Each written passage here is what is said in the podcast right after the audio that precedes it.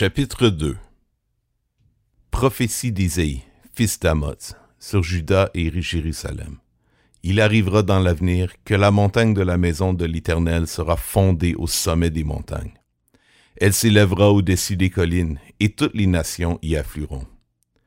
Des peuples s'y rendront en foule et diront, Venez, montons à la maison de l'Éternel, à la maison du Dieu de Jacob.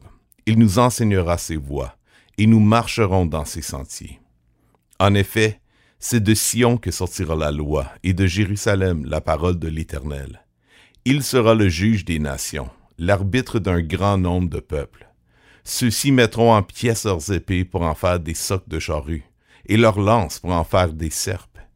Aucune nation ne prendra plus les armes contre une autre, et l'on n'apprendra plus à faire la guerre. Famille de Jacob, venez et marchons à la lumière de l'Éternel jugement des idolâtres et des orgueilleux. Oui, tu as abandonné ton peuple, la famille de Jacob, parce qu'ils sont remplis de l'Orient, de personnes pratiquant la magie comme les Philistins, parce qu'ils tendent la main aux enfants étrangers. Son pays est rempli d'argent et or, de trésors sans fin. Son pays est rempli de chevaux, de chars en nombre incalculable. Son pays est rempli de faux dieux. Ils se prosternent devant ce que leurs mains ont fait, devant ce que leurs doigts ont fabriqué. Les petits devront s'incliner et les grands seront abaissés.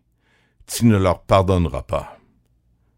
Entre dans les grottes, cache-toi dans la poussière, pour échapper à la terreur que provoque l'Éternel, et à la splendeur de sa majesté. L'être humain sera abaissé avec son regard hautain la grandeur des hommes devra s'incliner. L'Éternel seul sera élevé ce jour-là. En effet, l'Éternel, le Maître de l'univers, s'est réservé un jour, contre tout homme orgueilleux et hautain, contre tous ceux qui s'élèvent afin qu'ils soient abaissés, contre tous les cèdres du Liban, quelle qu'elle soit leur taille et leur hauteur, et tous les chênes du bassin, contre toutes les hautes montagnes et toutes les collines élevées, contre toutes les hautes tours et toutes les murailles fortifiées, contre tous les bateaux longs courriers et tous les navires splendides. L'orgueil de l'homme devra s'incliner, sa grandeur sera abaissée. L'Éternel seul sera élevé ce jour-là, et tous les faux dieux disparaîtront.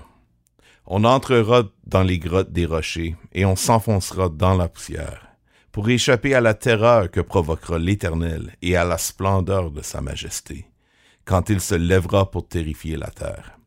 Ce jour-là, les hommes jetteront aux taupes et aux chauves-souris leurs faux dieux, en argent et en or, qu'ils s'étaient fabriqués pour les adorer. Ils se glisseront dans les fentes des falaises et dans les creux des rochers, pour échapper à la terreur de l'Éternel et à la splendeur de sa majesté, quand il se lèvera pour terrifier la terre. Arrêtez de placer votre confiance dans l'être humain.